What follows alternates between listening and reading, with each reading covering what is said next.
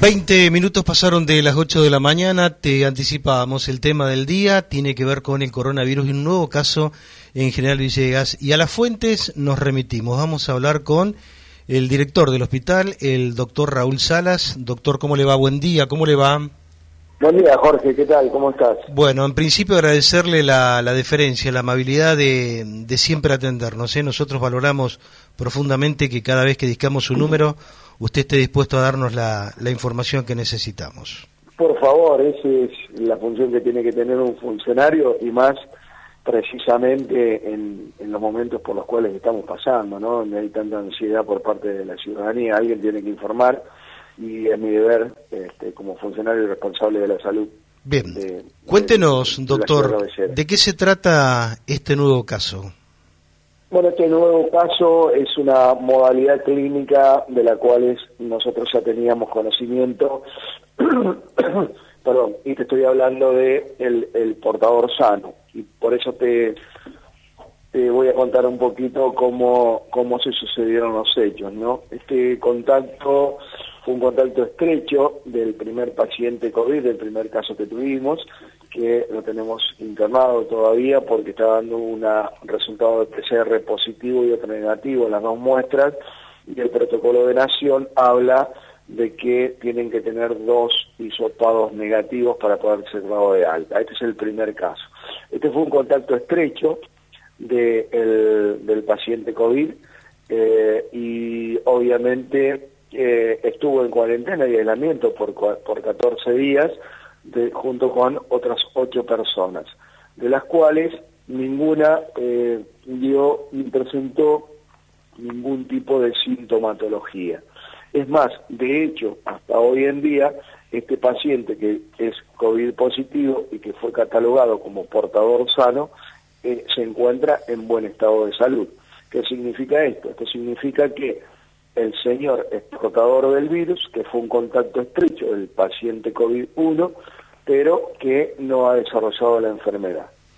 Bien. Obviamente salió de la cuarentena el día sábado y, eh, bueno, ayer cuando se tuvieron los resultados del hisopado por PCR que dio positivo, en donde la empresa hisopó a 20 personas, dentro de las 20 personas estaban los ocho contactos estrechos de que habían tenido eh, contacto obviamente con el paciente COVID-1, eh, dieron 19 negativos y uno positivo que fue este señor.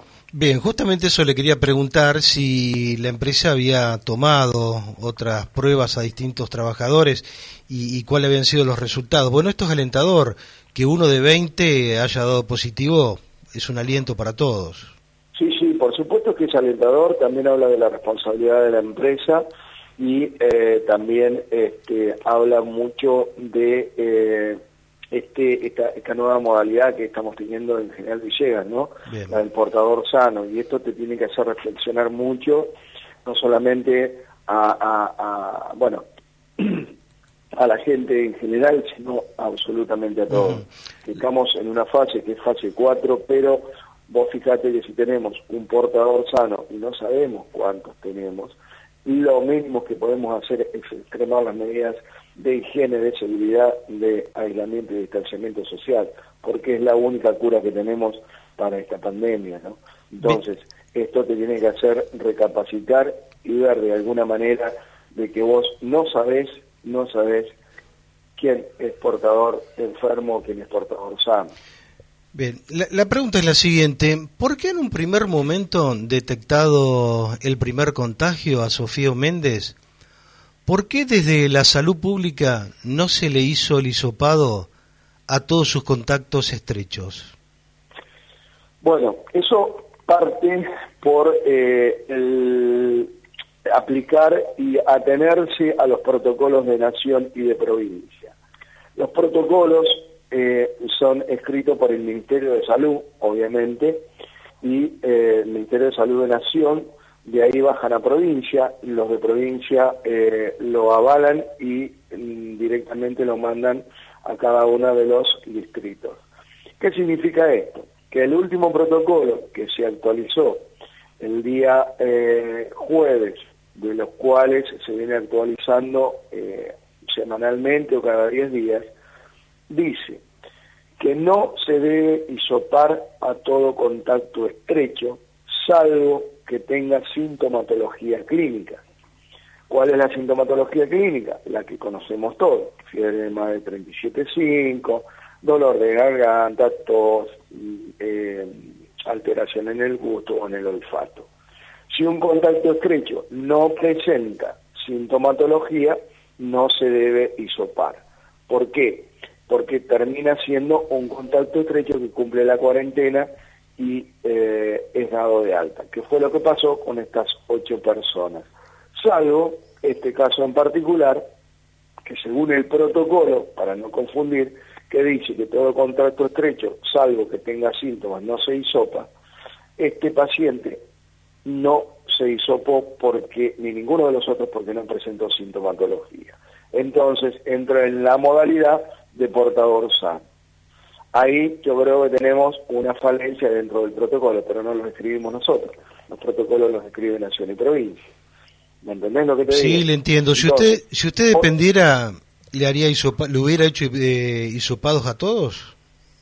Yo, si vos me preguntás a mí, si yo fuese el, el ministro de Salud de la Nación, sí. Haría hisopados masivos y obviamente cuando identifico algún caso sería muy agresivo con los contactos estrechos para eh, autolimitar eh, ese foco o esa cepa que está reinando en, cada uno de, los lugares en particular. ¿no?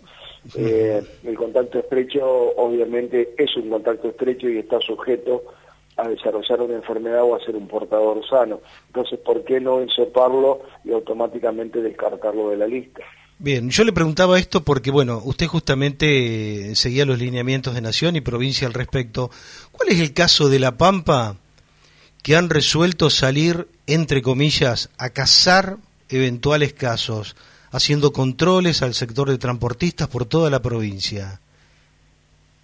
Mira, a mí me parece, a ver, eh, están un poco en los lineamientos que yo te estoy este, nombrando ahora, ¿no? De hecho, eh, acabo de tener una reunión con el señor intendente municipal, eh, no sé, minutos antes de, que vos me llamaras, y bueno, fue uno de los planteos ver si podemos hacer a través de alguna universidad eh, la posibilidad de, salir a testear a la población, porque, te vuelvo a repetir, acá, ahora, el cuco es el portador sano. Claro. Y vos no sabés qué portador, porque nosotros estamos viendo un portador sano que fue contacto estrecho de un eh, COVID positivo.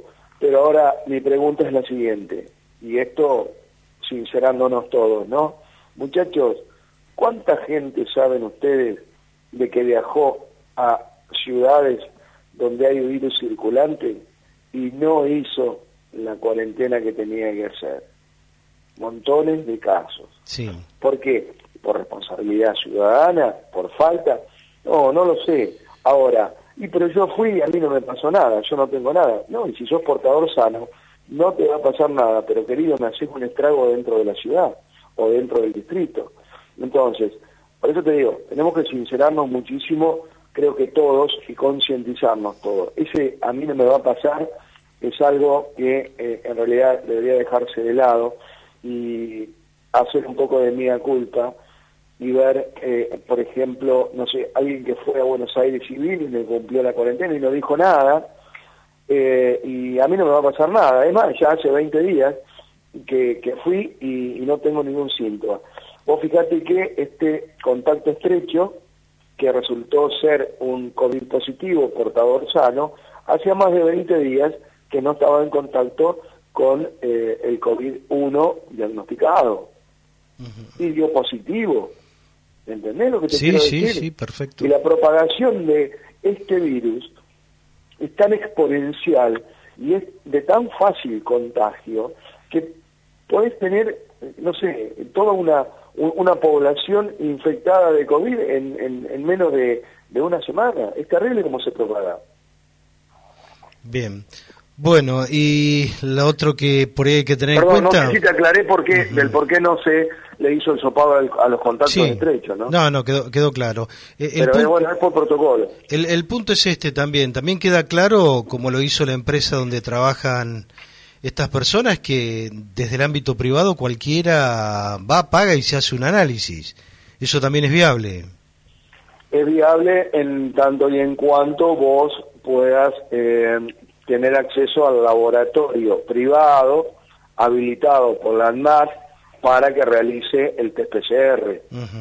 Y acá no tenemos mucho, pero bueno, se confeccionó un protocolo a través de, la Dirección de, Salud eh, que se llama Protocolo de Seguridad Sanitaria para Empresas, donde una de las cosas que eh, dice en uno de los puntos es que cada, cada, perdón, cada eh, personal o mano de obra que sea traído por una empresa que no sea oriundo de General Villegas debe realizarse un test PCR para poder trabajar. Y si no, debe estar 14 días en cuarentena residiendo en la ciudad para después poder comenzar a trabajar. Bien, y es una, una manera de darle una manito al Estado a, a combatir estas cosas porque no va a dar abasto el Estado de, de testear a todo el mundo.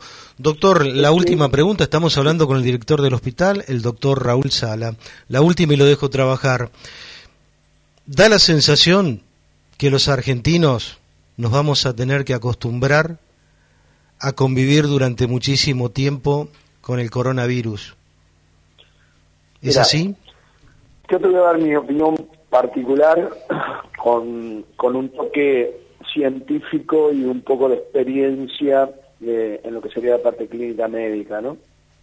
Yo creo que este virus eh, es un virus que se va a comportar de la misma manera que eh, se comportan la mayoría de los virus. Esta pandemia no es que va a pasar y seguramente va a quedar en la historia como el 2020 o, o como algún otro evento o suceso que marcó el mundo, ¿no?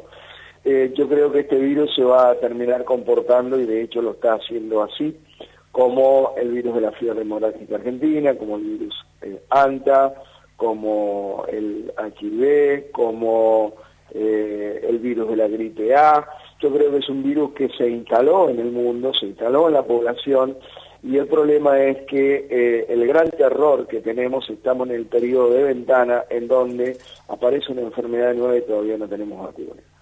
Vos fíjate que eh, si, te remitís al setenta y pico, eh, los primeros tratamientos ante la aparición de eh, pacientes con fiebre hemorrágica argentina, que se morían la mayoría, fue probando los sueros de convalecientes. Y hoy por hoy estamos con el COVID haciendo el mismo experimento. ¿Me entendías lo que te digo? Perfecto. Entonces, creo que el, el COVID-19 llegó para quedarse e instalarse en el mundo y el problema es que hasta que no tengamos una vacuna eh, vamos a correr esos riesgos. Por eso te vuelvo a repetir, lo único, lo único que en realidad es efectivo son las medidas de aislamiento, distanciamiento social e higiene. Doctor, una vez más, muchas gracias por atendernos, muy amable. No, por favor, un abrazo. Que tenga un buen día. El doctor Raúl Salas, director del Hospital Municipal de General Villegas, hablándonos de este nuevo